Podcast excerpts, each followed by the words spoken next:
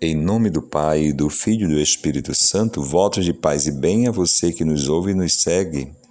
Hoje, a igreja leu o Evangelho de João, capítulo 8, versículos de 31 a 42. Naquele tempo, Jesus disse aos judeus que nele tinham acreditado: Se permanecerdes na minha palavra, sereis verdadeiramente meus discípulos e conhecereis a verdade, e a verdade vos libertará. O Evangelho de hoje tem um tema da liberdade. E nosso Senhor diz que é importante a palavra, permanecer na palavra. A palavra é Jesus mesmo, né? Também seus ensinamentos, seus feitos, suas ações, e a gente aderir a isso. Como nós, quando nós vamos à missa, nós temos a comunhão na Eucaristia.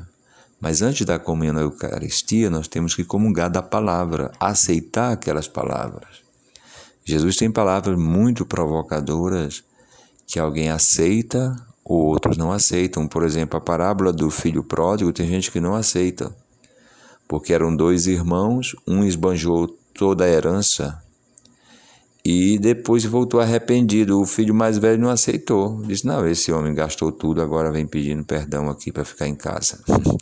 para dizer que nós temos que comungar a palavra, aceitar a Jesus, significa aceitar suas palavras. E Jesus disse: a gente permanecer nisso, nós vamos nos tornar de verdade discípulos dele, não só de falar. E porque discípulos dele, conheceremos a verdade, a em grego que significa a revelação de uma coisa escondida, uma novidade. Nós conheceremos muitas novidades. E esta verdade essa novidade nos deixará livres. Muito bem, e o texto continua. Responderam eles: Somos descendentes de Abraão e nunca fomos escravos de ninguém. Como pode dizer, vós vos tornareis livres? Jesus respondeu: Em verdade, em verdade vos digo: todo aquele que comete pecado é escravo do pecado. Então, contra a liberdade existe a escravidão. E uma das escravidões, uma delas é a escravidão do pecado, que a gente pode traduzir como falência de vida, um atentado contra Deus, contra si, contra os outros, falência de vida não descobre o amor de Deus, nem que é amado, os outros se tornam meus adversários e eu também não me amo. Então, meus irmãos e irmãs, não me descubro como filho, como filha de Deus, vivo no pecado. Portanto, vivo na escravidão, no medo, no terror, na angústia e na falta de sentido. Nosso Senhor vem para nos tornar livres. Jesus continua: o escravo não permanece para sempre numa família, mas o filho permanece nela para sempre. Se, pois, o filho vos libertar, sereis verdadeiramente livres. Portanto, meus irmãos e irmãs, a liberdade que Jesus fala não é fazer o que quiser, não é isso. É sofrer, digamos, essa libertação do filho. É uma graça, é um presente é sentir-se realmente bem, livre, porque o outro me libertou, que é o Filho de Deus. E com esse Filho de Deus eu também me torno filho, filho de Deus, filho do Pai, deste Filho que nos liberta.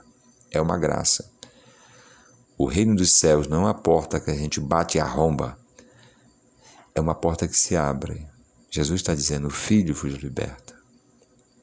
Bem sei que sois descendente de Abraão, no entanto procurais matar-me, porque a minha palavra não é acolhida por vós. Eu falo o que vi junto do Pai, e vós fazeis o que ouvistes do vosso Pai. Eles responderam: O nosso pai é Abraão. Jesus respondeu: Se sois filhos de Abraão, praticai as obras de Abraão. Porém, agora vós procurais matar-me a mim, que vos falei a verdade que ouvi de Deus. Isto Abraão não fez. Vós fazeis as obras do vosso pai. Disseram-lhe então: Nós não nascemos do adultério, temos um só Pai, Deus. Respondeu-lhe Jesus: Se Deus fosse vosso Pai, vós certamente me amaríeis, porque de Deus é que eu saí e vim.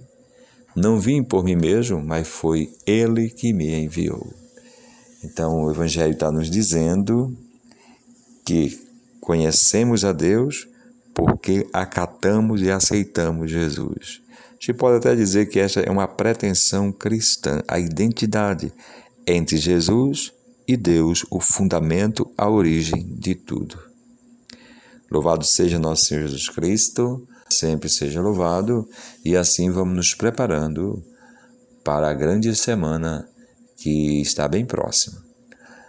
A paz de Deus nesse dia para mim, para você e todos nós.